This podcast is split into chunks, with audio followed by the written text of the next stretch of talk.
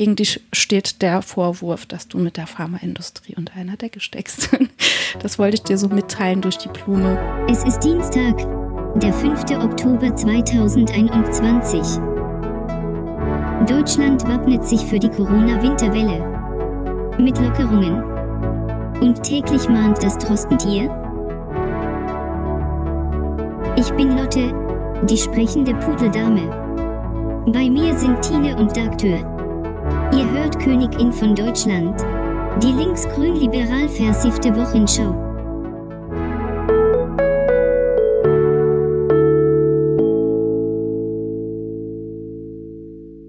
Sie hat sich ein Flyer-Service-Feuerzeug bestellt. Und wenn ich raus bin, holt sie für mich die Twitter-Kohlen aus dem Feuer. Ich freue mich. Hi, Tine. In seiner Freizeit singt er sich durch die Alben der Tonsteine Scherben. Und da kann man auch live dabei sein. Außerdem nutzt er die verbleibende Zeit für den Kampf gegen Geschwurbel auf Twitter. Deshalb wird er auch oft blockiert von Schwurblern. Ich blockiere ihn nicht und ich freue mich, dass wir heute wieder mal ein wenig Klartext sprechen können. Hi, Doktor. Hi, Tine. ja, wir hatten denselben Gedanken bei Twitter. Mhm. Wir müssen reden. Wir müssen reden und zwar über das, was uns diese Woche bewegt hat. Und das sind die Themen Corona, die Berliner Krankenhausbewegung und das Zentrum für politische Schönheit. Aber zuerst haben wir ja noch unsere Lockerungsübung. Das Königin-Trendbarometer. Genau. Das müssen wir noch einmal erklären, wie das funktioniert. Das ist schnell erklärt. Zum Auflockern unterhalten wir uns über die äh, drei trendigsten Trends bei Twitter. Genau. Und die lauten Trend Nummer eins hat heute Morgen die Presse bewegt, die Pandora Papers. Pandora Papers habe ich gestern eigentlich nur in einem, in einer Nachrichtenmeldung, glaube ich, gehört, dass es das wieder gibt, irgendein Leak von ähm, aus Steueroasen, ne? Genau. Von Briefkastenfirmen. Die genau, Geldwäsche, ja. Aber jetzt auch nichts, also mich schockt irgendwie nichts mehr. Ja, ist irgendwie erschreckend, ne? Dass man sagt, ja. auf. Ist sehr erschreckend. Ja, ja, irgendwie so, ne? Ja. Die paar Milliarden. What? Who cares? Ja, ja. What who cares? What who cares? Aber es ist, ja, es ist schon krass. Es war heute Morgen ähm, in einem meiner Podcasts die Rede davon und das trendet jetzt gerade auf Twitter. Mhm. Ähm, ich habe nicht geguckt, also ich kann da nichts dazu sagen, außer dass äh, ich kann mal einen Tweet vorlesen, den zum Beispiel hier jetzt als erstes die, ähm, die Grünen geschrieben haben. Die Pandora Papers zeigen, Steuervermeidung und Geldwäsche sind weiterhin im großen Stile durch Briefkastenfirmen und Trusts möglich. Auch Staats- und Regierungschefs verstecken ihr Geld in sogenannten Steueroasen. Das gefährdet das Vertrauen in die Demokratie. Mhm. Unterschreibe ich, ja. Ja. Gut. Wollen wir weitergehen oder mhm. willst du noch was dazu sagen? Trend 2, Tag der deutschen Einheit. Wie hast du den verbracht gestern? Ich habe, äh, das war für mich ein ganz normaler Sonntag erstmal. Hund spazieren gehen, Sendung mit der Maus gucken, mit der mhm. Kleinen zusammen, ähm, bei den Eltern gewesen zum Essen. Und abends hatte ich ein Konzert. Ich habe im YouTube Live, Live Scream äh, eine Platte von Rio Reiser gespielt. Von vorne okay. bis hinten. Eine Challenge, die ich mir auferlegt habe, alle vier Wochen oder an jedem ersten Sonntag im Monat um 18 Uhr spielt Dr. Bauer ein, eine Rio Reiser oder Tonsteine Scherbenplatte. Von vorne bis hinten mit seiner Akustikgitarre und singt dazu. Und. Leute, denen das gefällt, hören dazu. Und das hat mir, gestern war der erste Termin und es hat mir sehr, sehr großen Spaß gemacht und ich äh, hatte da so ein paar Soundprobleme. Das hört man auch äh, leider immer noch äh, in dem Video, das es jetzt gibt. Aber äh, beim nächsten Mal weiß ich jetzt, wie alles klappt. Also ich hatte, ich hatte Schiss vor der Technik, dass ich die irgendwie so richtig verkacke, dass ich hier mir einen abrocke und mhm. keiner kann zugucken oder zuhören, so konnte jeder zugucken und zuhören, es hat sich nur scheiße angehört. Und das für mich hat es sich sehr gut angehört. Cool. Cool, cool. Wie war denn dein Tag der deutschen ähm, Mein Tag der deutschen Einheit war eigentlich auch wie fast jeder andere Sonntag. Ich hatte tatsächlich beim Frühstück nebenbei so ein bisschen die Feierlichkeiten im Radio an auf Deutschlandfunk und habe äh, partiell die Ansprache von unserer Kanzlerin mitgekriegt, aber ich kann jetzt gar nichts wiedergeben, leider. Und ich habe einen Ausflug unternommen mit meinen Kindern. Zuerst wollten wir einen Tierpark, dann war das Wetter aber so scheiße, dass wir gesagt haben, wir machen eine kleine Zeitreise und sind in ein Dino-Museum gefahren. Hm. Genau. In das Dino-Museum oder in, in Dino. den Dino-Park. In den Dino-Park. Nee, Dino-Park ist es ja nicht, ne? Ist ja nee, es ist alles kein Indoors, Park. ne? Es ich war noch nie da sogar. Es ist Indoor, es lohnt sich, es ist total interessant. Meines Erachtens ein bisschen überteuert, aber es wird auch wirklich was geboten. Mhm. Ja. Ähm, und ich habe tatsächlich Muffins gebacken zum mhm. Feste der Tag, des Tags der deutschen Einheit, genau.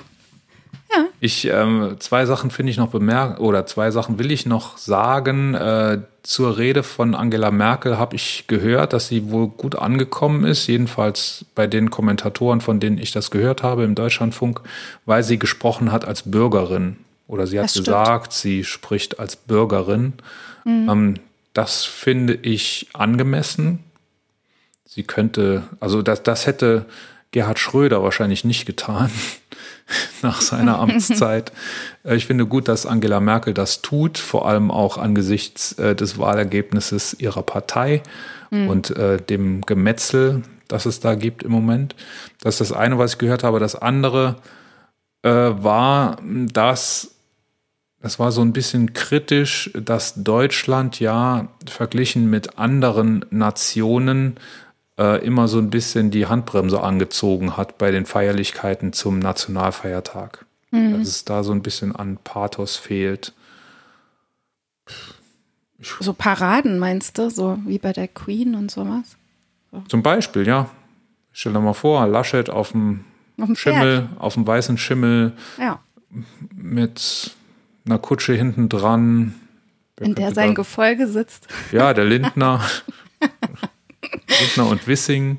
Genau. Und, und, und, die schmeißen Kamellen. Oder Kamelle so. und Struss, ja. Genau. Ja. Das wäre doch schön. Cooles Bild, auf jeden Fall. Nächstes Jahr vielleicht. cool. Machen wir uns schon mal startklar. Hier, ähm, Trend Nummer drei kann ich überhaupt nichts mit anfangen. FCBSGE.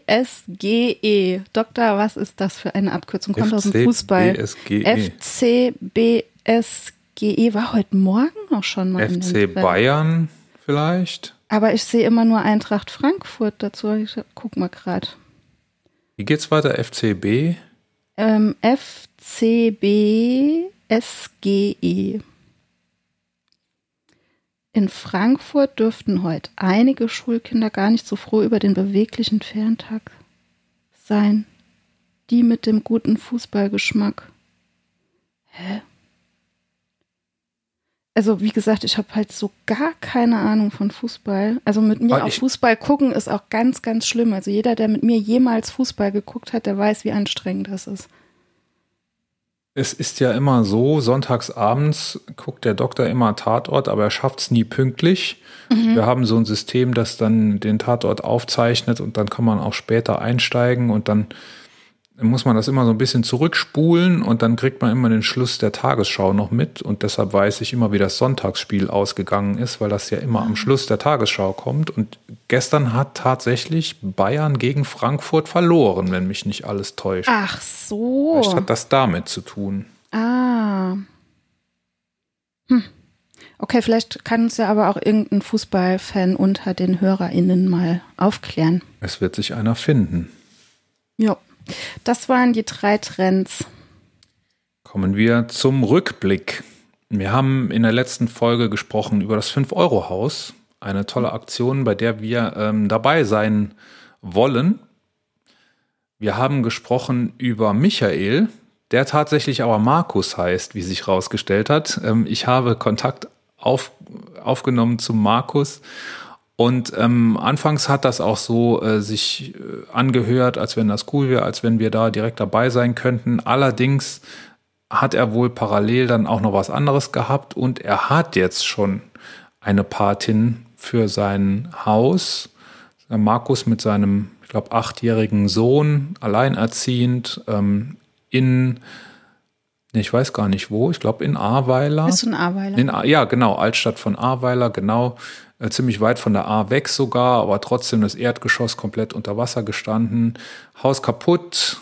Ähm, sie wollen es wieder bewohnbar machen und brauchen deshalb Unterstützung, weil sie keine Elementarschadenversicherung hat, die in dem Fall leistet. Das ist so die Kurzgeschichte. Das 5-Euro-Haus ist eine Idee eines Zauberers, der Jörg Burkhardt heißt. Der hat gesagt, wenn nur ein Pate sich findet für ein solches zerstörtes Haus, der aus seinem Umfeld 100 Leute zusammenkriegt, die im Monat 5 Euro spenden, dann hätte man solch ein Haus, dann könnte man solch ein Haus ähm, finanzieren, den Wiederaufbau solch eines Hauses finanzieren. Und genau das ähm, ist schon für ein paar Häuser da passiert. Und Markus hat jetzt eben auch einen Paten oder eine Patin gefunden, die genau das macht, die Spender sucht für Markus. Markus hat mir auch ähm, den Link geschickt, wo man sich so ein bisschen informieren kann über sein Projekt. Ähm, der Link funktioniert leider nicht. Ich habe ihn gebeten, mir schnellstmöglich da noch was Neues zu schicken. Wenn das noch rechtzeitig reinkommt, werden wir das in die Show Notes tun. Wenn nicht, werden wir das äh, nächste Woche nachreichen damit sich jeder ähm, angucken kann, wo bei Markus der Schuh drückt. Und auch wenn wir keine Patenschaft übernehmen für Markus. So kann, können wir und äh, könnt ihr, liebe HörerInnen, natürlich auch trotzdem gerne dort spenden, bei der, ich glaube, es ist eine Patin, die sich für Markus gefunden hat. Wie gesagt, mhm. ein Dauerauftrag im Wert von 5 Euro, den merkt man selber nicht, aber wenn ein paar Spender zusammenkommen, dann merkt es der Empfänger umso mehr. Und das ist die Idee dahinter. Ich würde sagen, Tine, wir bemühen uns trotzdem weiter um eine Patenschaft, oder? Auf jeden Fall. Damit Definitiv, wir mit unserem ja. Netzwerk da auch irgendwie reinkommen können. Im Moment gibt es keine Gesuche, le leider oder Gott sei Dank. Ja. Schütze wäre natürlich, wenn, wenn niemand auf die Hilfe angewiesen wäre. Ähm, falls doch noch sich was ergibt, sind wir dabei. Ich habe mit ähm, dem Mm, mm. Jörg? Jörg, richtig. Entschuldigung. Mit dem Jörg ähm, ausgemacht, dass äh, wenn wieder was reinkommt, dass er sich dann meldet. Und ich werde auch nochmal nachfragen. Cool. Dieses zum 5-Euro-Haus. unser Thema die Woche, unser Hauptthema. Wir haben schon lange nicht mehr über Corona gesprochen. Das stimmt. Ich glaube, also, wir, wir zwei noch nicht. Ich weiß gar nicht, ob wir überhaupt vorher schon mal eine Folge hatten, in der wir nicht über Corona gesprochen haben. Und jetzt haben wir gleich drei Folgen am Stück hingelegt, ohne über Corona zu sprechen. Das können wir nicht. Das haben wir genauso gemacht wie im Triell. Da wurde nämlich auch nicht über Corona gesprochen. Lustigerweise. Ja, das stimmt. Lustigerweise. Aber jetzt ähm, kommt die Winterwelle. Sieht jedenfalls, mhm. also es müsste äh, schon sehr eigenartig zugehen, wenn die nicht käme glaube, ähm, dass da was kommt, das streitet keiner ab. Nur wie man damit umgeht, da gibt es ganz, ganz unterschiedliche äh, Herangehensweisen. Was mich so ein bisschen mh, hm, sensitiviert hat, sagt man so, wieder sensibel gemacht hat für das Thema Corona, mhm. äh, waren die Öffnungen im Saarland. Ich war ja äh, eine Zeit lang insbesondere auf Social Media sehr, sehr aktiv, was das Thema Corona anging und äh, habe dann irgendwann aufgehört damit, als die dritte Welle abgeebbt ist und habe mir überlegt, ob ich da jetzt wieder einsteigen soll, aber das, das schaffe ich nicht zeitmäßig mhm. im Moment und ich glaube auch nicht, dass es jetzt noch so notwendig ist, aus verschiedenen Gründen. Nichtsdestotrotz äh, finde ich, dass es noch nicht die Zeit ist zum Öffnen. Und da wollen wir uns jetzt noch ein bisschen drüber unterhalten.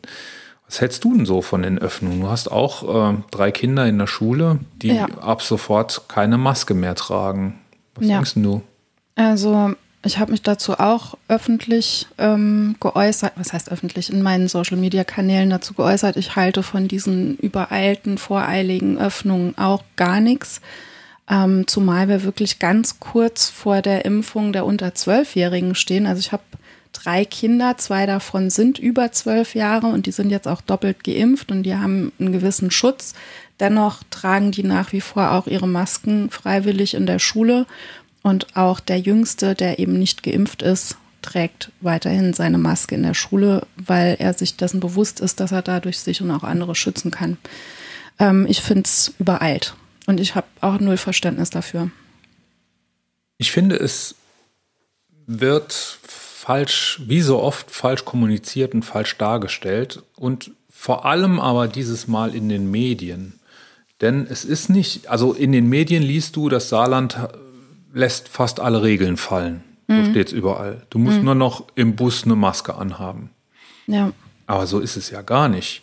Das Saarland sagt, alle öffentlichen Bereiche werden jetzt nur noch mit 3D, mit 3G betreten. Mhm. Und äh, das, ich finde, das ist ein, ein, ein, starkes Signal, das man da setzt. Ne? Vor vier Wochen konnte sich das noch keiner vorstellen, dass irgendwo eine 3G-Zugangsbeschränkung, da hat jeder äh, hat jeder sofort aufgeschrien, hat gesagt, das ist der Impfzwang durch die Hintertür. Und diesen Impfzwang durch die Hintertür, den haben wir jetzt im Saarland. Und es ist mitnichten so, dass alle Regeln fallen gelassen wurden. Das ist aber wiederum nur die halbe Wahrheit. Ne? Die Schulen, das sehe ich ganz genauso, die Schulen sind das Problem. Mhm. Bei den Schulen sagt man, die werden eh zweimal die Woche getestet. Das, also das wird weitergeführt. Das ist auch sinnvoll, dass das weitergeführt wird. Aber die Hygienemaßnahmen werden sehr stark zurückgenommen. Unter anderem müssen die Kinder keine Masken mehr tragen, auch nicht äh, auf den Gängen, auch nicht auf dem Schulhof und so weiter. Mhm. Man argumentiert das damit, dass man sagt, bei den Kindern ist die Wahrscheinlichkeit, dass es zu einem schweren Krankheitsverlauf kommt, sehr, sehr gering. Und ähm, selbst eine Impfung ist ja auch immer mit Risiken verbunden. Äh, das Tragen von Masken hat auch Nachteile, will ich es mal. Ich weiß nicht, ob man Risiken dazu nennen kann, aber es hat Nachteile, ähm, ähm, die mit dem Didaktischen dann zu tun haben. Ne? Die Kinder ähm, oder die, die Lehrerin kann nicht mehr so genau erkennen, was die Kinder ähm, mit der Mimik machen und äh, ob die Aussprache richtig ist und so weiter. Und auch ähm, umgekehrt. Ein, ne? Einige Kinder fühlen sich eingeengt durch die Masken. Also das sind alles Nachteile. Es gibt Argumente dafür, die Masken wegzulassen. Und dann sagt man eben, ja, die Kinder sind eh weniger gefährdet. Ähm, bei denen ähm, sieht die Rechnung eben so aus, dass es sinnvoller ist, die Masken wegzulassen. Mhm. Ähm, es gibt dazu auch einen offenen Brief der Initiative Familie. Die fordern Bildungsgarantie und Normalität für Kinder und Jugendliche jetzt.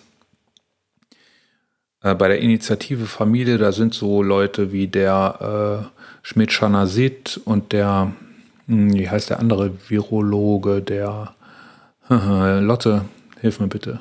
Klaus Stürm. Genau der. Haben wir vorher, haben, haben wir früher auch schon drüber geredet. Vor deiner Zeit, Tine. Mhm. Ähm, so, und ich habe mir das Paper angelesen und das ist für mich schlüssig. Mhm. Kinder, die, wenn man nur die Kohorte der Kinder betrachtet, die haben ein relativ geringes Risiko für sich genommen. Ne? Wenn es nur Kinder auf der Welt gäbe, dann wäre es nicht sinnvoll, den Masken anzuziehen. Und dann bräuchte man sie auch nicht zu testen. Äh, dann könnte man das laufen lassen, dann könnte man die durchseuchen. Mhm.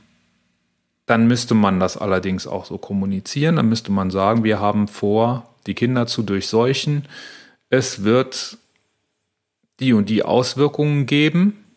Es wird natürlich Tote geben, aber unterm Strich ähm, ist das für uns immer noch die bessere Risikoabschätzung. Das könnte man machen.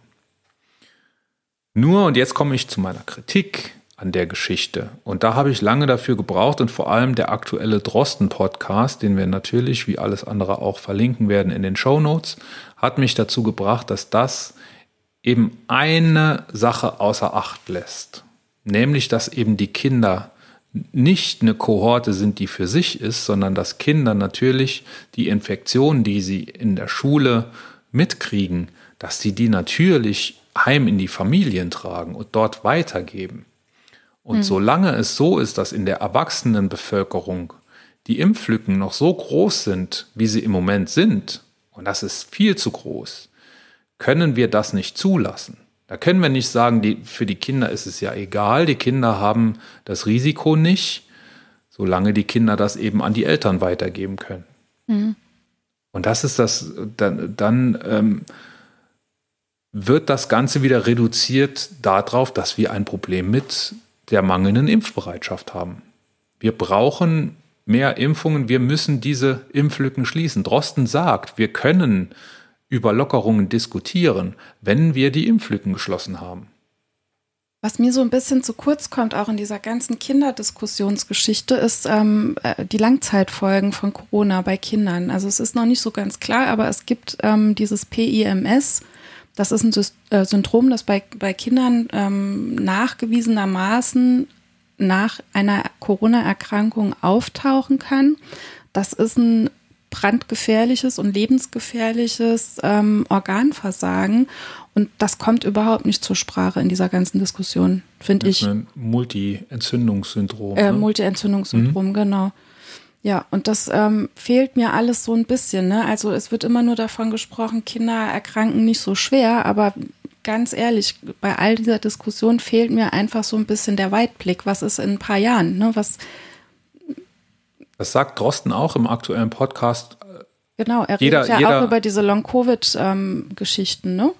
Ja, und auch darüber, dass ähm, das Virus ja im Körper bleibt. Das Virus Richtig. kann man auch lange, lange Zeit nach der Infektion noch im Körper nachweisen. Und was es da anrichtet, das weiß man nicht. Mhm. Bei einer Impfung weiß man genau, der Impfstoff, der wird injiziert, der verändert sich nicht, der wird abgebaut und weg ist er. Mhm. Und das, das Abwehrsystem ist dann eben programmiert auf, wenn dieses Antigen nochmal kommt, dann bekämpft das bitte. Ja. Es hat keine, keine Folgen, die irgendwann nach Jahren auftreten. Mhm. Ist nicht ganz richtig, das gibt es auch. Aber man kann mit an Sicherheit grenzender Wahrscheinlichkeit davon ausgehen, dass es bei diesem Impfstoff oder bei diesen Impfstoffen es das nicht geben wird. Mhm. Denn das ist eine absolute Ausnahme. Was aber ganz normal ist, ist, dass nach einer Viruserkrankung Viren im Körper verbleiben, sich irgendwann verändern und irgendwann was anderes machen. Beispiel ist, wenn du, ähm, was muss man dafür gehabt haben, ähm, äh, damit man später ähm, Ringelröte, nee, was ist das? Ein Herpes Zoster meinst du? Herpes, genau. Und das kriegt man, wenn man vorher die Windpocken hatte. Richtig. Ne? Und das ist ein Beispiel für ein Virus, der im Körper bleibt und sich verändern kann und später Schaden anrichten kann. Immer wieder auch aufflammen kann, ja. Genau. Und das ist eine Geschichte, die ist bei Corona ja noch gar nicht erforscht. Kann ja nicht, denn Corona ist ja erst in die Welt gesetzt worden. Man weiß gar nicht, was diese Viren alles noch anrichten können. Ähm, mal ganz abgesehen von dem Long-Covid und äh, Erschöpfungssyndrom und mhm. so weiter. Ja. Ähm, das heißt, da sind die Risiken auch gegeben und sehr wahrscheinlich sehr viel drastischer als bei der Impfung. Mhm. Und das, das wird ja im Moment gar nicht öffentlich diskutiert. Nee. Jedenfalls habe ich es noch nicht wahrgenommen. Darf ich dir nochmal dazwischen krätschen, nochmal zu dieser Kindermaskengeschichte und Mimik und so weiter? Mhm. Ähm, ich habe da eine Meinung dazu. Also ich finde, ja, es macht was aus, ob ich ähm, als Kind die, die, die Mimik meiner Lehrerin sehe.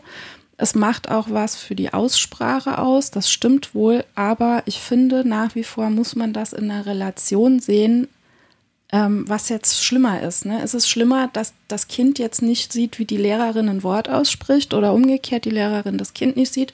Oder ist es schlimmer, dass das Kind erkrankt? Also ich das muss immer so ein bisschen im Verhältnis stehen, finde ich. Also meine Priorität wäre, dass mein Sohn beispielsweise lieber nicht die Mimik der Lehrerin beim oder des Lehrers beim Reden sieht und dafür aber nicht erkrankt, als umgekehrt.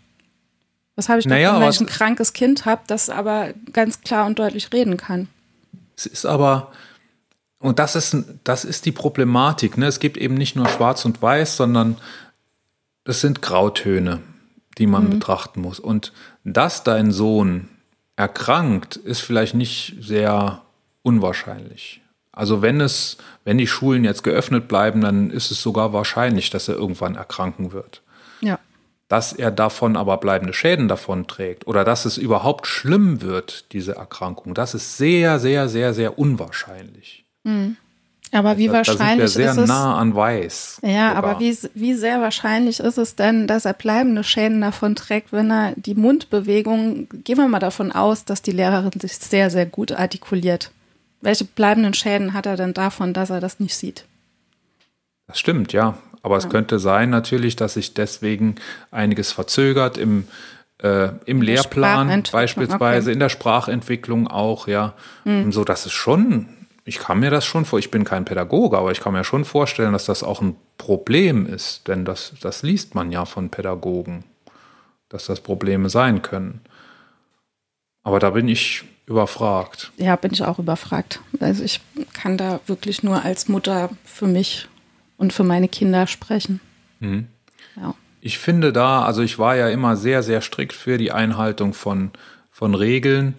Ähm, ich finde aber, wenn es um die, wenn du nur die Betrachtung hast, wie gefährdet sind meine Kinder, ich finde, mhm. da kann man die Kirche im Dorf lassen. Das ist ja, du musst ja irgendwann auch die Entscheidung treffen, lässt du deine Kinder impfen oder lässt du dein eines Kind, das noch nicht geimpft werden konnte, lässt du das impfen, wenn die Empfehlung da ist oder tust du das nicht? Das ist für mich keine Entscheidung, die, äh, die klar ist, die direkt klar ist. Und hm. bevor, also bevor eine STIKO-Empfehlung da ist, würde ich das nicht machen. Habe ich auch. Wenn nicht. eine STIKO-Empfehlung ja. da ist, dann ja. überlege ich. Okay. Also ich habe auch bei den anderen beiden auf die STIKO-Empfehlung gewartet. Würde ich jetzt auch bei dem Jüngsten. Ja. Ja, definitiv, ja.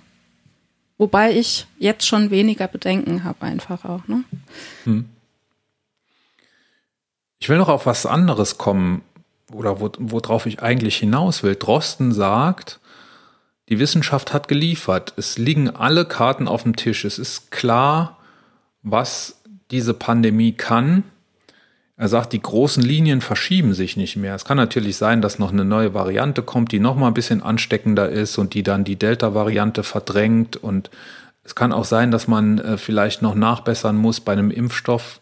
Aber im Moment haben wir eine Situation, die, die klar ist, mhm. die man im Übrigen auch sehr gut ähm, vorhersehen oder vorhersagen kann, die man sehr gut modeln kann, ähm, zumindest für die nächsten paar Wochen im Voraus. Es gibt Leute, die, die tun das und äh, die werden oft dafür kritisiert das stimmt ja alles gar nicht, was die machen, weil wenn natürlich jetzt eine politische Entscheidung kommt, wir öffnen alles oder wir schließen alles, dann kannst du so ein Modeling natürlich in die Tonne treten, weil das da natürlich nicht eingerechnet ist. Aber wenn die wissen, was für nicht pharmazeutische Maßnahmen die Regierungen treffen und die preisen das ein in ihre Modelle, dann können die sehr, sehr genau vorhersagen, was passiert, weil das Virus nicht überraschen wird, wenn keine neue äh, dominante Mutante erscheint. Das heißt aber wiederum, dass das Problem jetzt zu 100 Prozent ein politisches ist. Die Politik hat es in der Hand, jetzt zu entscheiden. Die Entscheidungsgrundlage ist da, die hat die Wissenschaft geliefert, die Politik muss entscheiden. Und wenn dann sowas kommt wie jetzt das Saarland-Modell, das ähm, dass Wissenschaftler aus der Presse erfahren, dass äh, das Saarland jetzt äh, in der Schule die Maskenpflicht fallen lässt oder auch selbst Lehrer das aus der Presse erfahren, dann ist das nicht sehr gut, dann ist das kein gutes Vorgehen. Das müsste kommuniziert werden und das müsste ähm, erläutert werden, mhm. erklärt werden, was passiert und vor allem, was tun wir dagegen, dass die Infektion irgendwann in der Familie ankommen. Mhm. Die Schulen sind im Moment Pandemietreiber. Das kann man so sagen. Die Jungen sind Pandemietreiber, aber die, die treiben die Pandemie ja irgendwo hin und das sind die Familien. Und das wird so gar nicht gemacht im Moment. Und ich habe so das Gefühl, im Moment will man Wahlgeschenke verteilen. Ich habe mich auch gefragt, was es ist, ja, was es, was es da oder welche Motivation dahinter steckt. Aber, das sagt Drosten und das sagt zum Beispiel auch Jürgen Rissland, der äh, Chefvirologe äh, des Universitätsklinikums hier im Saarland, die sagen, wenn jetzt geöffnet wird, dann laufen wir in eine Welle hinein und es ist nicht ausgeschlossen, dass wir dann wirklich wieder an den Rand der Kapazitäten des Gesundheitssystems kommen. Mhm. Und das ohne Not. Wir hätten jetzt einfach sagen können, wir lassen das, wir lassen diese Hygienemaßnahmen in den Schulen noch bestehen, so lange bis wir wissen, können wir die Kleinen impfen oder können wir sie nicht impfen. Ähm, dann hätte man sich eh noch mal was anderes überlegen müssen. Aber jetzt, auch gerade noch in den Winter hinein, wo sowieso die Saisonalität dafür sorgen wird, dass die Zahlen wieder hochgehen, da hinein in diese Dynamik eine Öffnung zu machen, das ist vollkommen jenseits von, von wissenschaftlicher Vernunft. Und das mhm. finde ich so erschreckend wieder. Und das hatten wir schon mal, nämlich genau vor einem Jahr. Und wie das ausgegangen ist, das, da können wir beide uns, glaube ich, noch sehr gut dran erinnern. Ja. Und dann kann sich jeder dran erinnern. Ein Lichtblick gibt's noch so zum Abschluss des Themas. Es gibt ein Medikament, das sehr, sehr erfolgversprechend ist. Das hat den äh, süßen Namen Molnupiravir. Hört sich an, so ein kleines süßes Tierchen, ne? Sag's ja. nochmal, sag nochmal. Molnupiravir. Lotte, kannst du, Lotte, sag du es bitte mal. Molnupiravir. Ja, das ist, also das, das haben wir ja völlig, oder das, das ist sowas, was im öffentlichen Diskurs auch oft untergeht, dass Covid-19 eben nach wie vor eine Krankheit ist, gegen die es kein Medikament gibt. Mhm. Alles, was du machen kannst, ist Leute beim Atmen unterstützen, aber wenn die Krankheit sich ihren Weg sucht im Körper, dann kannst du nichts dagegen unternehmen. Du kannst dann nur hoffen, dass der Körper sich selber wehrt und dass der Körper die Krankheit besiegt. Du kannst den Körper dabei unterstützen, aber du kannst nicht die Krankheit für den Körper besiegen. Und es sieht so aus, als wenn es jetzt ein Mittel gäbe, das zumindest dort sehr erfolgversprechend ist. Ähm, das ist getestet worden von der Firma Merck, allerdings nicht von der deutschen Firma Merck, sondern von der amerikanischen Firma Merck. Ähm, und hat es geschafft, ich glaube, die ähm, schweren Fälle und Krankenhauseinweisungen um 50 Prozent zu reduzieren. Das klingt auch erstmal äh, so mittelgut, aber es ist tatsächlich für ein Medikament in der Preisklasse oder in der ähm, das so etwas leisten muss, äh, ist das schon sehr, sehr beachtlich. Das hat auch direkt mal den Aktienkurs der Firma um 8% steigen lassen. Und daran sieht man auch schon, dass das ähm, ein, ein großes Ding werden könnte. Es muss jetzt natürlich noch abgeschlossen werden in den klinischen Studien und dann äh, eine Zulassung erhalten. Und das wäre ja auch ein Baustein, der Lockerungen zulassen würde, wenn man irgendwann einfach mal so ein Medikament hätte, ne? Dass mhm. man sagen könnte, ja, wenn sich jemand infiziert und muss dann vielleicht ins Krankenhaus, naja, dann können wir dem ja immer noch was geben und dann wird er ja vielleicht wieder gesund oder wahrscheinlich wieder gesund. Dann ja. könnte man auch sehr viel mehr zulassen. Aber solange man noch nichts hat, ist es schwierig. Ne? Und ja, die großen Linien verschieben sich nicht mehr. Das ist die Aussage. Ich glaube, dass das auch klar ist, aber dass es zu wenig ähm, Verständnis in der Bevölkerung dafür gibt, dass es nicht nur Schwarz und Weiß gibt, dass mhm. es nicht nur geht, wir öffnen jetzt oder wir schließen jetzt, sondern dass es ganz viel dazwischen gibt und dass man einen R-Wert, um den es ja im Endeffekt geht, der R-Wert muss unter 1 kommen und bleiben, damit wir die Pandemie loswerden. Und der wird von ganz, ganz, ganz, ganz vielen Faktoren beeinflusst. Und dass man auch sagen kann, wir öffnen die Schulen oder wir machen es den Schülern leicht, wenn man auf einer anderen oder an einer anderen Stelle äh, vielleicht ein bisschen strikter vorgeht. Ja. Und ne, die Leute sagen dann immer, ja, wenn die Schulen öffnen, dann können wir die Büros auch öffnen. Äh, gleiches Recht für alle. Aber mhm. das ist es eben gerade nicht. Wir müssen, wenn wir auf der einen Seite lockern, auf der anderen Seite ein bisschen strenger sein.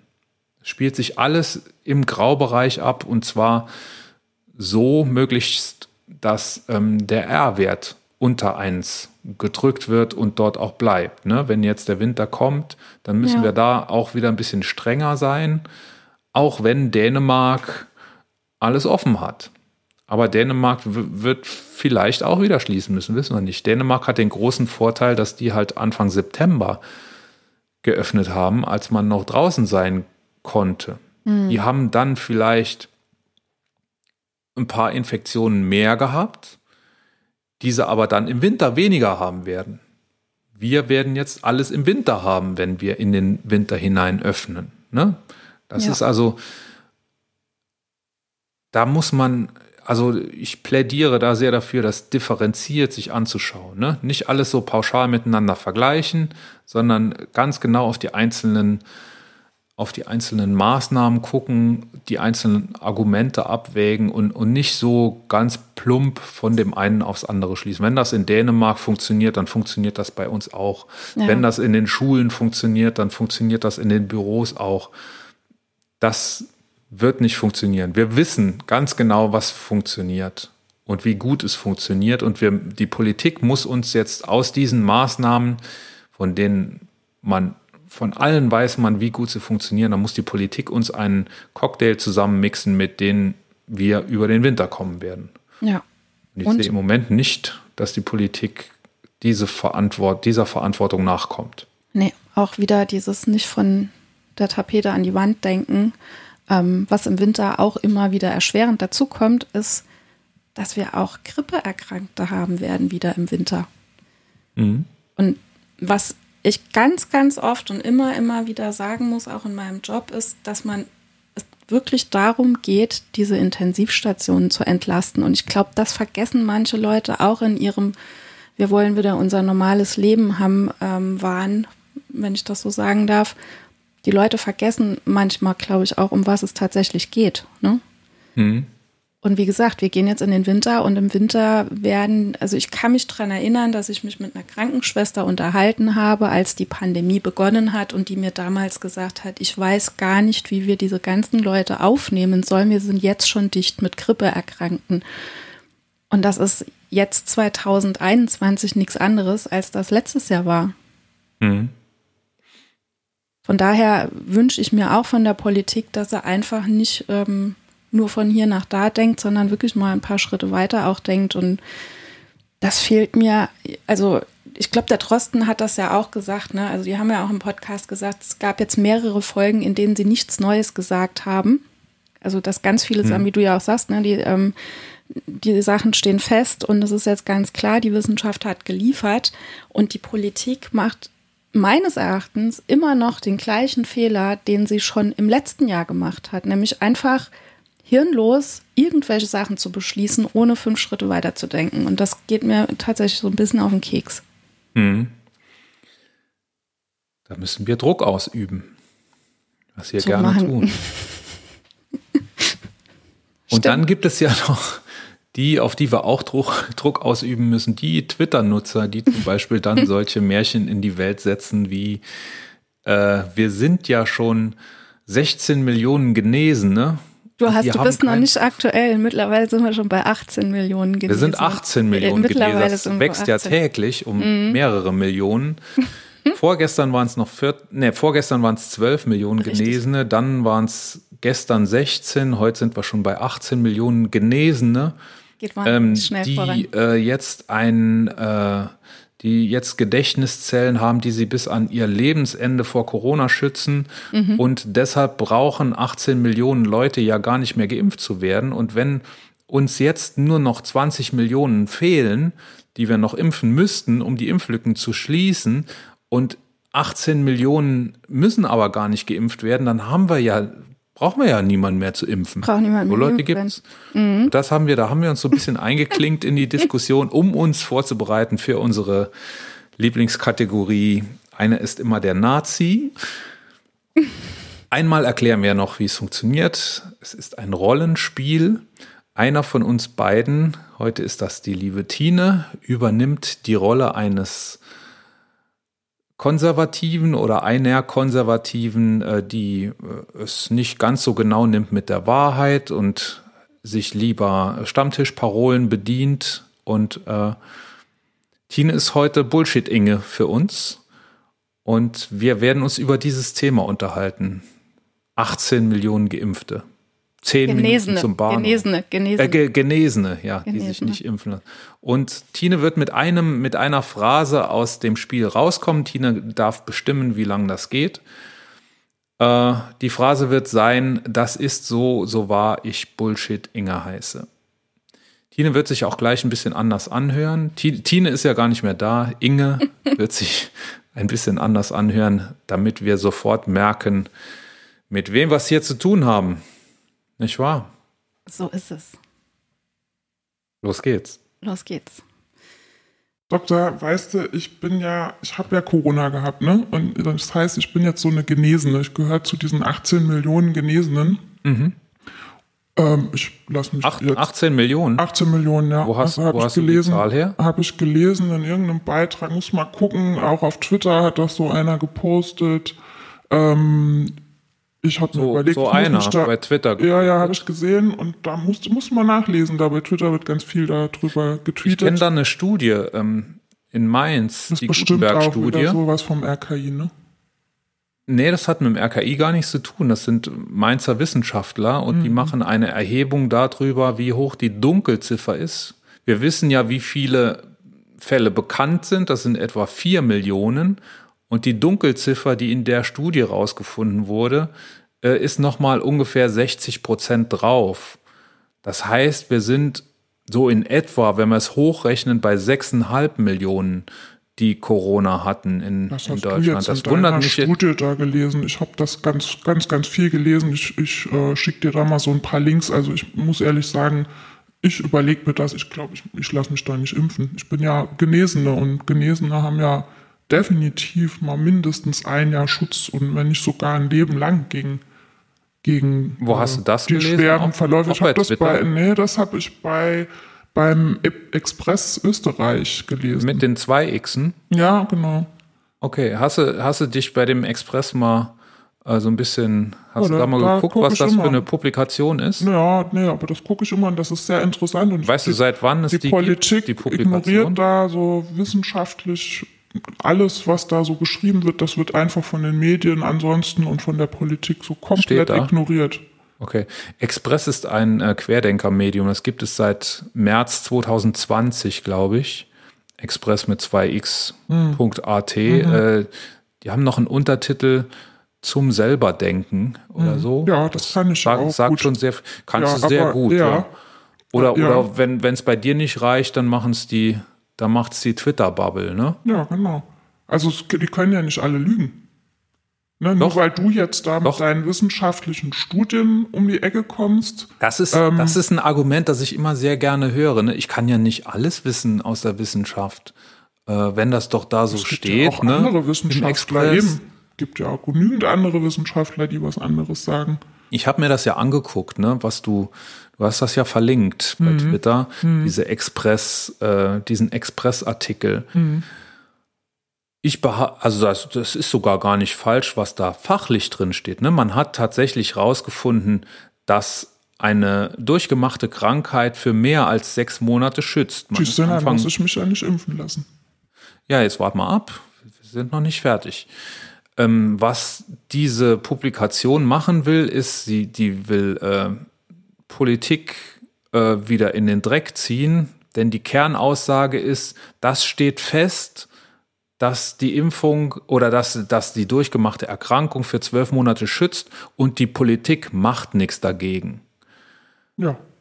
Äh, dass das feststeht, wurde in einer Erklärung oder in einer Publikation am 30. September 2021 veröffentlicht. Und am 1. Oktober ist dieser Artikel im Express erschienen, in dem drin steht, dass die Politik ja auf diese wissenschaftlichen, da steht sogar noch neueste wissenschaftliche Erkenntnisse, dass die Politik da noch gar nicht drauf reagiert hat. Hätte die in dem halben Tag, was, was hätte die da machen können, die Politik ja in dem mal, halben Tag? Hätte das ja auch mal wahrnehmen können. Ich habe das ja auch wahrgenommen. Was hast du wahrgenommen? Ja, dass, da, dass dieser Artikel da kam und dass diese wissenschaftlichen Studien da rausgekommen sind, das habe ich ja auch wahrgenommen. Ja, hast du dich nicht impfen lassen. Ich sag dir jetzt genau, mal ich was. mich nicht impfen, genau. Ich sag dir jetzt mal was. Du bist selbst als Genesener sogar noch besser geschützt, wenn du dich impfen lässt, noch einmal. Ja, aber weißt du, das kann, du sagst das auch so und ich glaube einfach, du steckst doch da mit der Pharmaindustrie unter einer Decke und das ist doch wirklich auch nur nur Wissenschaft, äh, wirtschaftliches Ja, Wissenschaft- Wirtschaft, wissenschaftliches, wirtschaftliches Interesse bei dir. Das, Das kann war man ja ein schon aus deinem, Versprecher. aus deinem Namen rauslesen und das ist so, so wahr ich Bullshit Inge heiße. Das ist fies, da kann man, kann man sich gar nicht mal wehren. Das ist schlimm, ne? Also wenn der jetzt so die Pharmaindustrie, ah, ja, Komplize, Komplize. Wenn ich die jetzt auch noch habe. Das Lustige ist ja- Diesmal müssen wir sagen, ne, viele, viele Argumente, die wir jetzt ausgetauscht haben, die, sind kann man tatsächlich auch nachlesen bei Twitter. Genau. Entstanden ist das Ganze, weil ich einfach nur, ich, hat, ich hatte getweetet, dass ich mir mehr Aufklärung wünschen würde, was die Impfung angeht. Und daraufhin hat sich jemand bei mir gemeldet, also hat geantwortet auf diesen, auf diesen Tweet von mir. Und ähm, das hat eine Welle losgetreten und am Ende wurdest du leider blockiert. Ich War das der? Der Ach so, war stimmt. das. Ja, den habe ich bei dir gefunden. Genau, und dann haben sich da mehrere Stränge geöffnet, bei ihm, Damals, bei das dir, war, bei damals mir. war das, äh, bei, da war man noch bei 12 Millionen. genau, das war bei Genesenen. zwei, ja, damals, das ist ja noch gar nicht so lange her. Also heute, nachdem du ja blockiert wurdest, konntest du das nicht mehr sehen, aber heute sind Ja. wir schon bei 18 Millionen Genesenen und äh, gegen dich steht der Vorwurf, dass du mit der Pharmaindustrie unter einer Decke steckst. Das wollte ich dir so mitteilen durch die Blume über die Bullshit-Inge. Naja, Aber ihr könnt das alle da ich, nachlesen. da habe ich jetzt wahrscheinlich ein schlechtes Standing bei den acht Followern äh, Mehr sind's dieses nicht, ne? Twitter-Nutzers. Ja. Wir wissen nicht, ob es ein Nutzer oder eine Nutzerin ist, Ich habe es noch so, nicht rausgefunden. so wie er mit dir umgeht, gehen wir davon aus, dass es ein Nutzer ist. Ich gehe ne? davon aus. Also man kann das alles schön verfolgen bei mir auf Twitter, auf meinem Twitter-Account. Genau, denn äh, wir werden den Teufel tun und irgendetwas verlinken. Nö, Sowas verlinken es. wir nicht. so ist es. Hätten wir Corona. darüber auch geredet. Was Mhm. hat man noch?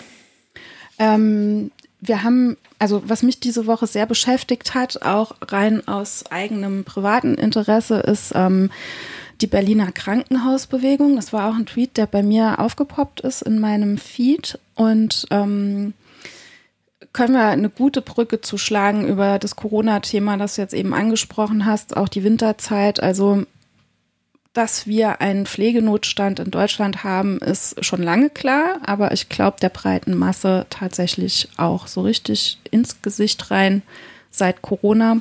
Und ähm, jetzt momentan läuft in Berlin zwischen, also zwischen den Kliniken Charité und Vivantes und deren Tochtergesellschaften ein Streik. Und zwar geht es darum, dass die äh, Mitarbeiter, das sind bei Vivantes sind es zwölf Teams, habe ich in der Quelle gefunden. Von der Charité sind es sieben Teams, die da streiken äh, für bessere Arbeitsbedingungen, mehr Zeit, mehr Personal und bessere Vergütung. Ähm, es geht da um einen Tarifvertrag Entlastung. Das bedeutet, dass ähm, wenn jetzt eine Schicht zum Beispiel unterbesetzt ist, dass es dann mehr freie Tage gibt, weil einfach der Arbeitsaufwand so wahnsinnig anstrengend ist. Ne? Ähm, ja, und sie, sie wollen eine verbindliche Personalbesetzung und einen Belastungsausgleich aushandeln mit Verdi. Ähm, und gerade jetzt bei Vivantes und ihren Tochtergesellschaften ist es so, und das ist auch nichts Ungewöhnliches und das gibt es auch schon ganz, ganz lange, dass ähm, solche Sachen wie Pflege oder Reinigung oder ähm, Essensservice, dass das ausgelagert wird. Also dass das mit der eigentlichen Klinik gar nichts mehr zu tun hat, sondern dass die sich von außerhalb, auch Therapeuten, das gab es schon vor Jahren, also vor vielen Jahren schon, dass ähm, zum Beispiel, das kann ich jetzt aus eigener Erfahrung sagen, physiotherapeutische ähm, Mitarbeiter ausgelagert wurden. Das heißt, man hat sich von extern eine Praxis ins Haus geholt und genauso läuft das auch beim Wäscheservice jetzt mittlerweile oder bei diesen Essenslieferanten oder Leuten, die die Zimmer reinigen. Ähm, und da wird tatsächlich noch unter Mindestlohn bezahlt. Und mhm. darum geht es jetzt in Wie dem Streik. Die haben, haben, die eigene Tarifverträge. Die haben eigene Tarifverträge, genau. Mhm. Und ähm, Verdi fordert jetzt halt wirklich, dass das auch ein Ding ähm, wird, wo die Politik sich jetzt auch mal einmischt. Ne? Also es kann ja nicht sein, dass da Leute unter Mindestlohn arbeiten müssen. Ähm, man versucht damit natürlich einzusparen, aber wenn man sich dann überlegt, wie es ist, wenn jetzt so ein Reinigungspersonal erstens mal oder weniger Reinigungspersonal da ist, weil das den Job ja keiner machen will, ähm, dafür weniger Zeit vorhanden ist und es in einem Krankenhaus sehr auf Hygiene ankommt und wenn man dann ein bisschen weiter denkt und sieht, dass vielleicht ein Krankenzimmer nicht mehr so gereinigt werden kann, wie es eigentlich sollte, dann kann das natürlich auch dazu führen, dass die Patienten, die dort liegen, ähm, länger dort bleiben. Es gibt so Sachen wie Krankenhauskeime, das ist gar nicht unüblich. Ähm, solche Sachen, ja, muss man eben auch bedenken. Ja, und die sind jetzt seit ähm, 23 Tagen im Streik, also Stand heute. Ähm, ist es auch so, dass die jetzt heute Abend, also Montagabend, ähm, das Ganze in die Öffentlichkeit tragen wollen. Also die haben heute Abend eine Online-Veranstaltung, an der sich Berliner Bürger oder überhaupt alle Bürger beteiligen können. Ähm, ja, also es, die gehen auf die, auf die Straße für etwas, was eigentlich schon lange auf die Straße gehört und auf den Tisch gehört. Ne? Ähm, Kliniken in Mainz zum Beispiel, die haben diese Tarifverträge schon aushandeln können. Also ähm, dass nach öffentlich, also Tarifverträge des öffentlichen Dienstes ähm, bezahlt werden und eben auch diese Entlastungsgeschichten, also dass Leute, die in einem unterbesetzten Team gearbeitet haben, dann dementsprechend mit freien Tagen entlastet werden wieder. Mhm. Also der Job an sich ist einfach schon so anstrengend und jetzt in der Pandemie natürlich noch viel, viel anstrengender. Ähm, dass da definitiv was passieren muss und dass einfach die Gesundheitsvorsorge und die, die, die Pflege von Kranken definitiv in den Vordergrund kommen muss. Ne? Ja. gab ja vor einiger Zeit diese Umfrage, die ähm, gefragt hat, wenn ihr es euch aussuchen könntet, würdet ihr einen anderen Job machen und würdet ja. ihr wieder in die Pflege zurück wollen? Ähm, und da, das, das war ja erschreckend, ne? Es ist auch Fühlt so. sich also, ja keiner mehr wohl. Das ist auch, also allgemein im Gesundheitswesen ist es tatsächlich so. Also es gibt unfassbar viele, die aus sämtlichen Gesundheitsberufen abwandern. Es gibt Foren im Internet ähm, von Heilmittelerbringern, die heißen dann sowas wie Plan B oder so. Also auch, auch Pflegekräfte. Also das wer solche Jobs macht, der macht die aus Herzblut. Und ganz ehrlich, also wenn die Menschen auf die Straße gehen und wirklich sagen, wir gehen jetzt auf die Straße und da sind Menschen, um die wir uns eigentlich kümmern müssen. Also das sind alles Jobs, die macht man aus tiefster Überzeugung. Das macht keiner wegen Geld, wirklich nicht. Also es, wenn die dann auf die Straße gehen, dann ist es wirklich höchste Eisenbahn. Also niemand lässt seine Patienten im Stich, der in so einem Beruf arbeitet das ist auch so die große Angst. Ne? Also es geht auch, ist es nicht so, dass da jetzt ähm, Patienten in Gefahr sind. Dieser Streik wurde lang genug vorher angekündigt und es wurde dafür gesorgt, dass dementsprechend auch Betten gestrichen wurden. Das heißt, ähm, wenn es jetzt eine Notsituation gibt, dann werden diese Patientinnen schon an andere Krankenhäuser verwiesen. Ähm, aber dennoch ist es einfach so, jemand, der im Gesundheitswesen arbeitet, der lässt seinen Patient oder seine Patientin definitiv nicht im Stich, es sei denn, die Hütte brennt. Und das ist jetzt einfach der Fall. Was ich ein bisschen schade finde, ist, dass dieses Thema tatsächlich ganz wenig Beachtung in den Medien findet. Also man kann das einfach mal bei Google eingeben, Berliner Krankenhausbewegung, und es wird sehr lange dauern, bis man einen Zeitungsartikel oder irgendeinen Beitrag, einen sonstigen Beitrag findet. Hm, das ist ja das, was du gesagt hast in der Vorbereitung, dass wir das unbedingt machen sollten, weil, ja. das, weil das sonst keiner macht. Ja. Und ähm, Was ich nicht so ganz verstehe, warum sind es nur diese zwei Krankenhäuser? Ich glaube, das eine ist so eine Krankenhausgesellschaft ne, und die Charité.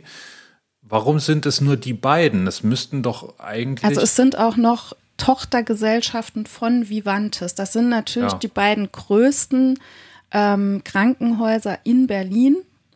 Und in Berlin geht es jetzt darum, dass, ähm, dass dieses Thema jetzt tatsächlich auch in die Politik geht. Also Franziska Giffey, die SPD-Landesvorsitzende, hat auch gesagt, dass die Krankenhausfinanzierung jetzt in die Sondierungsgespräche äh, mit einfließen wird. Mhm.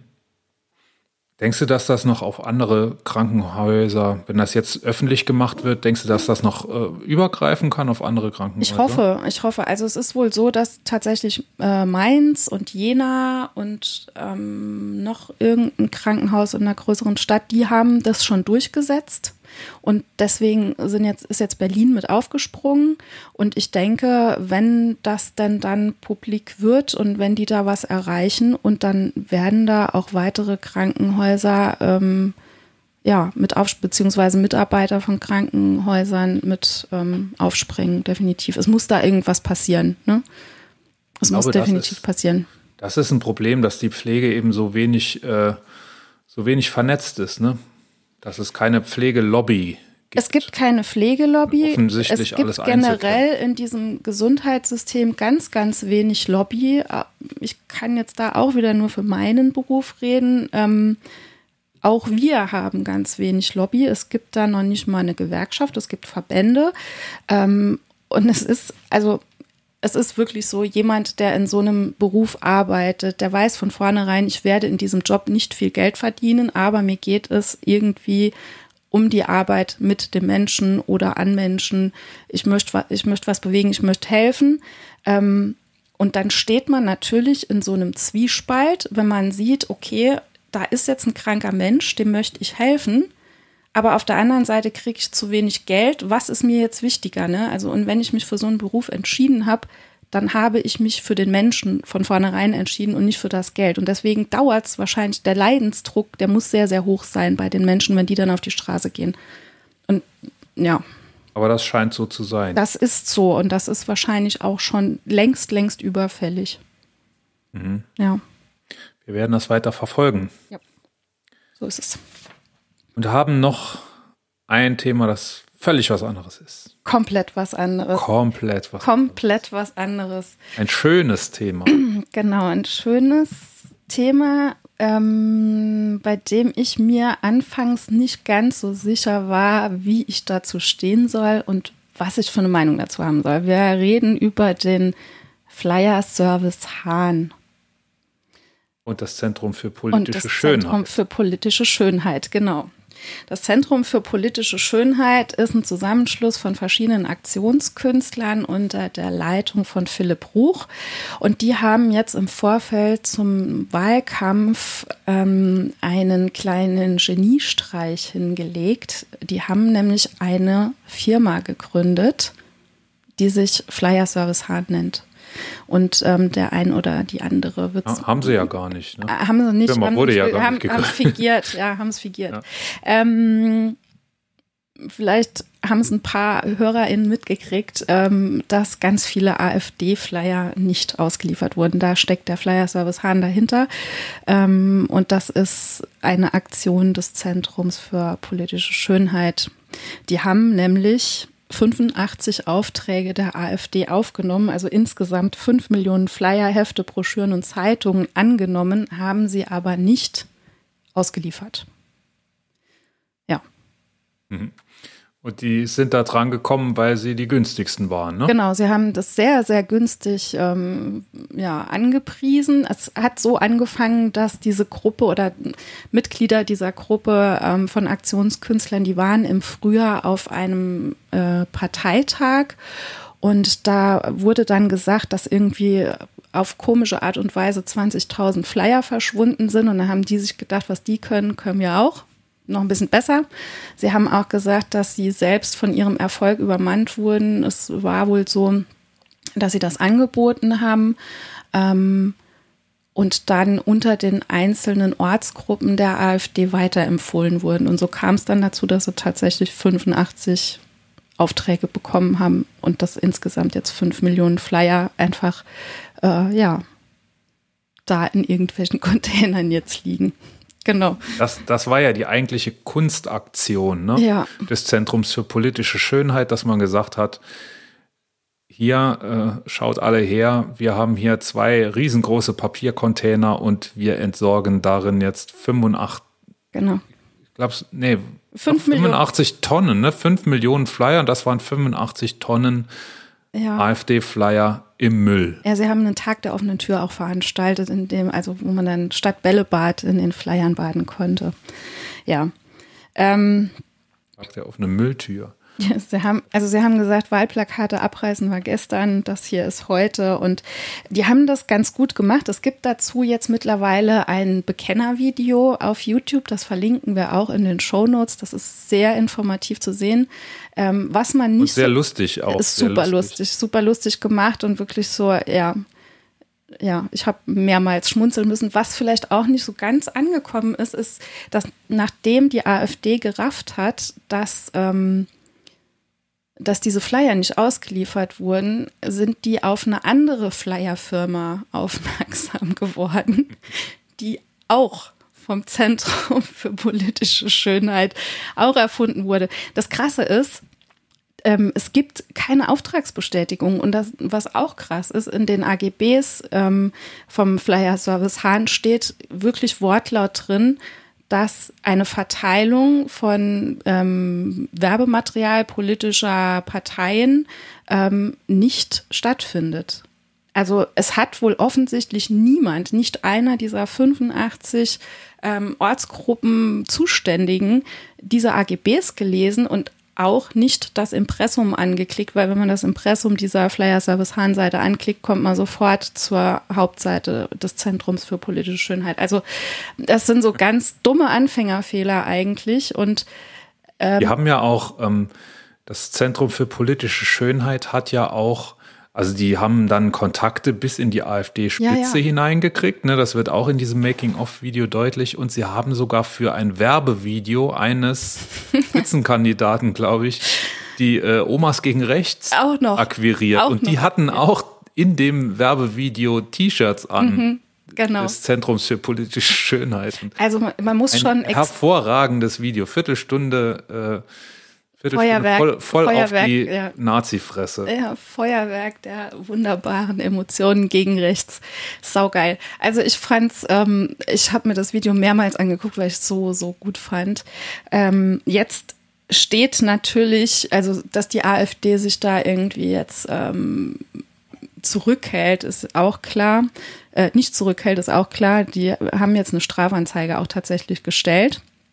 Das Ding ist halt, man muss sich jetzt mal überlegen, also äh, die wurden ja nicht gezwungen, das über den Flyer-Service Hahn zu machen. Ne? Also mal gucken, wie das jetzt ausgeht. Ich bin da sehr gespannt. Die Strafanzeige steht schon. Es ist auch so, ich habe so ein bisschen nachgeforscht beim Zentrum für politische Schönheit. Die haben äh, schon x, also wirklich ganz, ganz viele Strafanzeigen bekommen, beziehungsweise auch schon ganz viele Gerichtsverfahren gehabt, aber nicht eines verloren. Und die haben, also was jetzt da mit diesen Flyern passiert ist, das ist eigentlich, ähm, das ist genial, aber die haben schon ganz andere Sachen gebracht. Ne? Also am Anfang habe ich gedacht, okay, darf man das machen? Ich habe mir natürlich auch ähm, kritische Stimmen durchgelesen. Viele haben geschrieben, äh, wenn das so wäre, man sollte sich mal überlegen, wie es wäre, wenn es andersrum wäre, wenn jetzt irgendwelche AfD-Anhänger so eine, so eine ähm, Flyer-Firma gegründet hätten und Flyer der linken Partei vernichtet hätten. Es wäre also ein Angriff auf die Demokratie. Das sind so die kritischen Stimmen dazu. Ich muss allerdings sagen, dass ähm, meine Haltung diesbezüglich ähm, eine andere ist. Also ich sehe wirklich gar keine, gar keine Notwendigkeit, ähm, rechtsradikalen Shit irgendwie aufzuwiegen mit ähm, linkem Gedankengut. Finde ich äh, völlig daneben. Also ich finde, ähm, ja, kann, man- kann man nicht äh, gegenüberstellen. Definitiv nicht. Ne? Also Es ist nun mal auch so rum passiert. Vielleicht haben Eben. das Rechte ja auch probiert und die, die Partei Die Linke war einfach nicht, nicht so doof Richtig. drauf reinzufallen. Denn Richtig. das, das wird ja in diesem Video, das ist übrigens unser Social Media Tipp der Woche, äh, dieses Video sich anzugucken und dem Zentrum für politische Schönheit zu folgen. Und vielleicht Ähm, auch zu helfen. und vielleicht sogar zu helfen, denn man kann sich beteiligen am Flyer Service Hahn, um ähm, die Anwaltskosten mitzutragen, die jetzt natürlich fällig sein werden, Ja. um sich gegen die AfD zu wehren. Ja.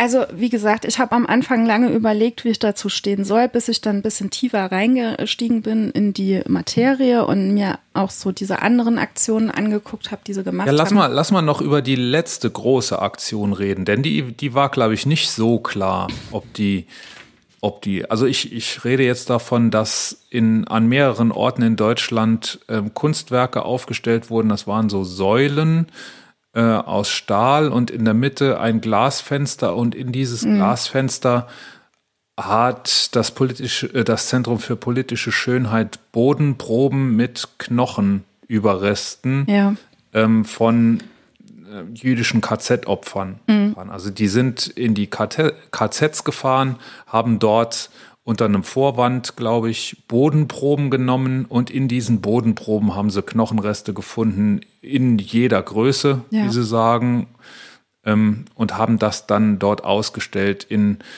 Kunstwerken. Äh, vor dem Reichstag unter anderem. ne? genau. Das war Und da wurde 2019, natürlich- ja. Genau. Ja. Und da, das war natürlich scharf in der Kritik auch, äh, weil es da natürlich um das Thema Störung der Totenruhe ging. Ich glaube aber, niemand hat die politische Ausrichtung dieser Aktion ähm, tatsächlich kritisiert, sondern einfach nur, dass man da so ein bisschen übers Ziel hinaus, oder ich finde auch wesentlich übers Ziel hinausgeschossen. Also, ähm,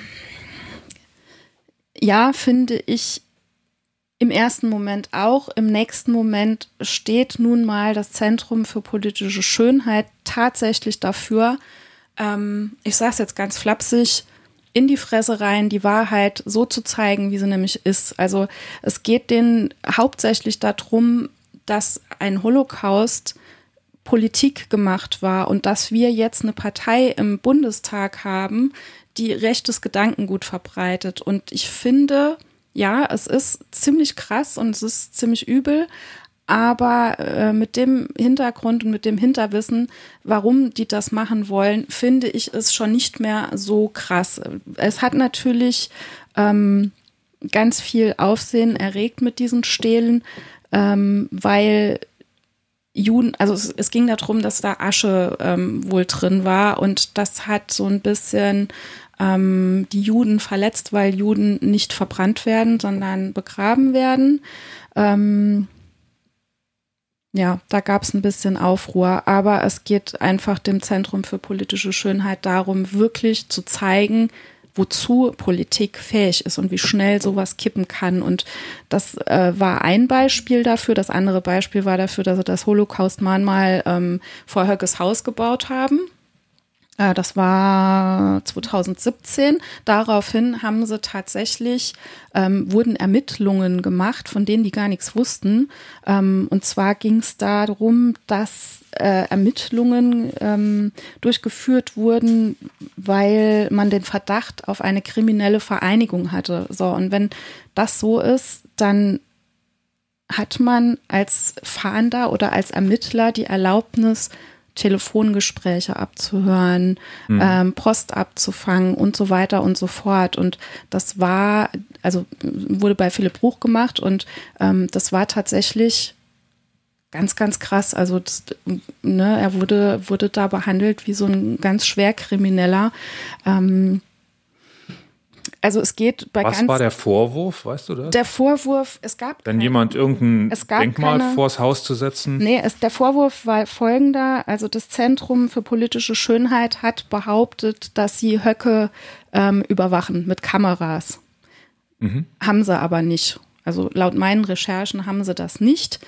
Ähm, es stand dann zunächst erstmal irgendwie im Raum, ob ähm, nachdem das Zentrum gesagt hat, wir überwachen den, ähm, dass da eine Anzeige erstellt wurde, wurde aber auch nicht. Es gab keine Anzeige. Das Zentrum, äh, das, diese, diese Ermittlungs, dieses Ermittlungsverfahren, ähm, das ging von der Staatsanwaltschaft Gera aus.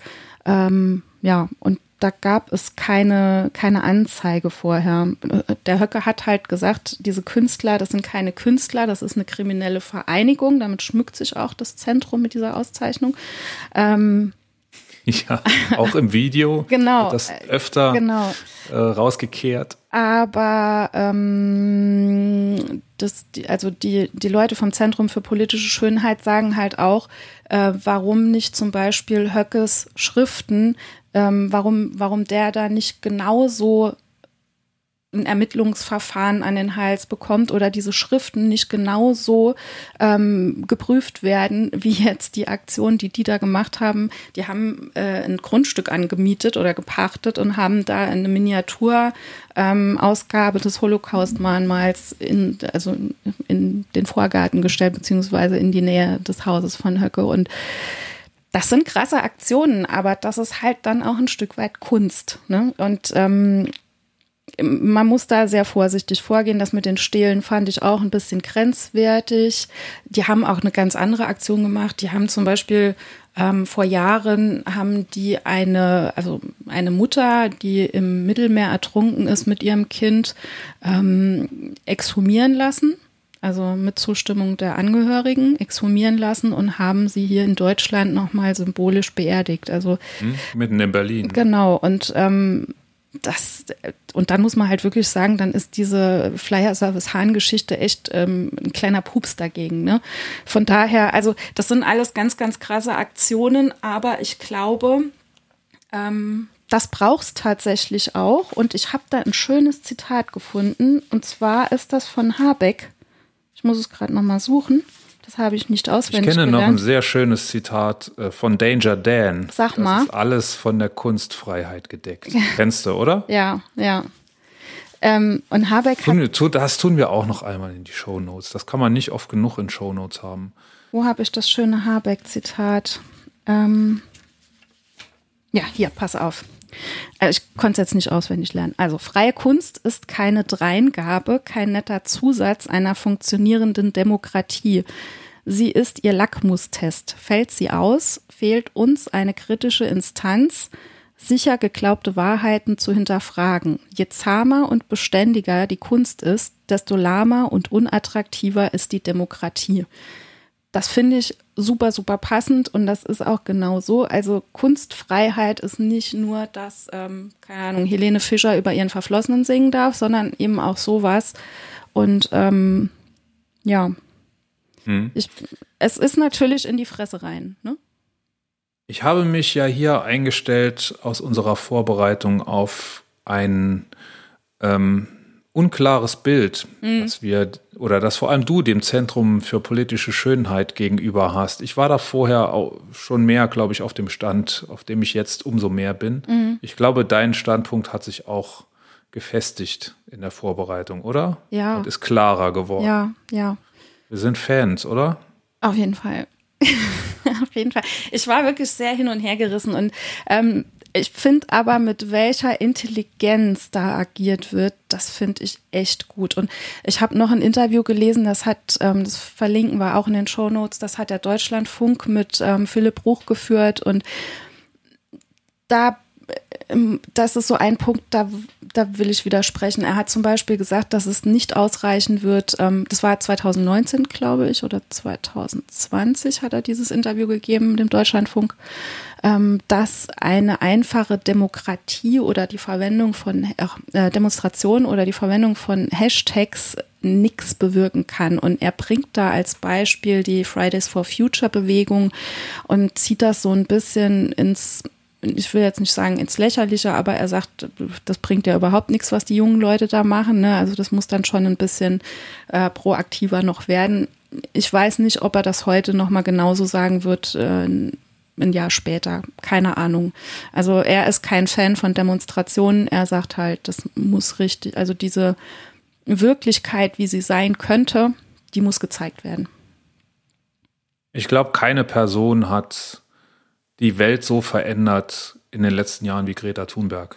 Denke ich auch. Also ich bin auch der Meinung, dass genau diese Bewegung sehr, sehr viel gebracht hat. Und ich würde mich freuen, wenn da von dem Philipp Bruch irgendwie, dass da irgendein Journalist nochmal hergeht und da nochmal nachhakt. Das würde mich echt super interessieren, was der jetzt heute, Stand heute sagen würde. Sonst kümmern wir uns drum. Wir probieren es. Ja. Kommen wir folgerichtig zur Krönung. Genau. Der Königin von Deutschland der Woche. Königin von Deutschland dieser Woche ist niemand Geringeres als, Lotte, bitte Tusch. Dö, dö, dö. Der Flyer Service Hahn. Juhu. Yay! Cool, cool. Sehr cool. Wenig überraschend. Wir müssen, wir müssen noch lernen, da so ein bisschen Überraschung reinzubringen. Genau, dass wir jemand ganz anderes küren, den wir überhaupt nicht angesprochen haben. Genau. Königin der Woche ist äh, Jürgen Klopp. Genau. Oder so. Der, der, die Eintracht Frankfurt, weil sie gegen Bayern gewonnen hat. Ja, das wäre Genau. auch vorhersehbar gewesen. Ja. Jürgen Klopp hat sich sogar irgendwie auch zu, zu Corona geäußert. Er hat gesagt, dass, ich glaube, Jürgen Klopp ist Befürworter von einer 2G-Regelung auch im Verein. Irgend sowas habe ich mitbekommen, aber ich weiß es gar nicht mehr ganz so genau. Gut, dass wir darüber geredet haben. Gut, dass wir drüber geredet haben. Äh, oder war noch was? Da war noch was Cooles. Und zwar, War noch was? ja, ja, pass auf. Und zwar äh, gibt es an britischen Tankstellen keinen Sprit mehr. Haben wir gelesen, ja. Ist den, wie kann das sein? Ist denn der Sprit aus? Wir haben keine Lkw-Fahrer mehr. Und jetzt Haben keine, ja, ja. wie? Und jetzt versuchen die ähm, irgendwie nochmal Lkw-Fahrer zu äh, rekrutieren. Wir, wir müssen das ein bisschen erklären, ne? Das ist eine Brexit-Folge und Richtig. Oder eine Folge des Brexits und äh, die Briten bezahlen ihre Lkw-Fahrer scheinbar nicht so gut, sodass das vorher nur Ausländer machen wollten. Und die sind, sind jetzt jetzt nicht weg. mehr da und Genau, jetzt die macht es keiner und jetzt fährt niemand den Sprit zu den Tankstellen. So ist es. Außer ich hätte eine Idee, wer es machen könnte. Wüsstest du auch Sag jemand? mal, ich weiß mehrere, sag du mal. Ja, ich hätte gedacht, du könntest das machen. Ich könnte das machen tatsächlich, weil ähm, ich noch vor 99, ich bin da total stolz drauf, erzähle ich auch immer, vor 99 meinen Führerschein gemacht habe und noch einen 7,5 Tonner fahren darf, das aber noch nie gemacht habe. Ich habe schon mal tatsächlich. Krass. Also ich könnte es auch machen, aber ich habe einfach keinen Bock drauf.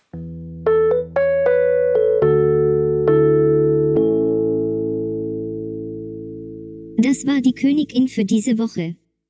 Wir hören uns wieder nächsten Dienstag.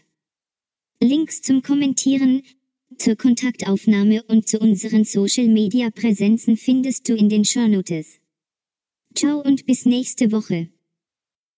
Wir sagen danke fürs Zuhören. Wenn wir euch gefallen haben, abonniert uns jetzt gleich und empfehlt uns dann sofort weiter. Und wenn wir euch ganz besonders gut gefallen haben, freuen wir uns dann noch über eine gute Bewertung auf eurer Lieblings-Podcast-Plattform, denn das hilft uns sichtbarer zu werden. Vielen lieben Dank und ciao bis nächste Woche.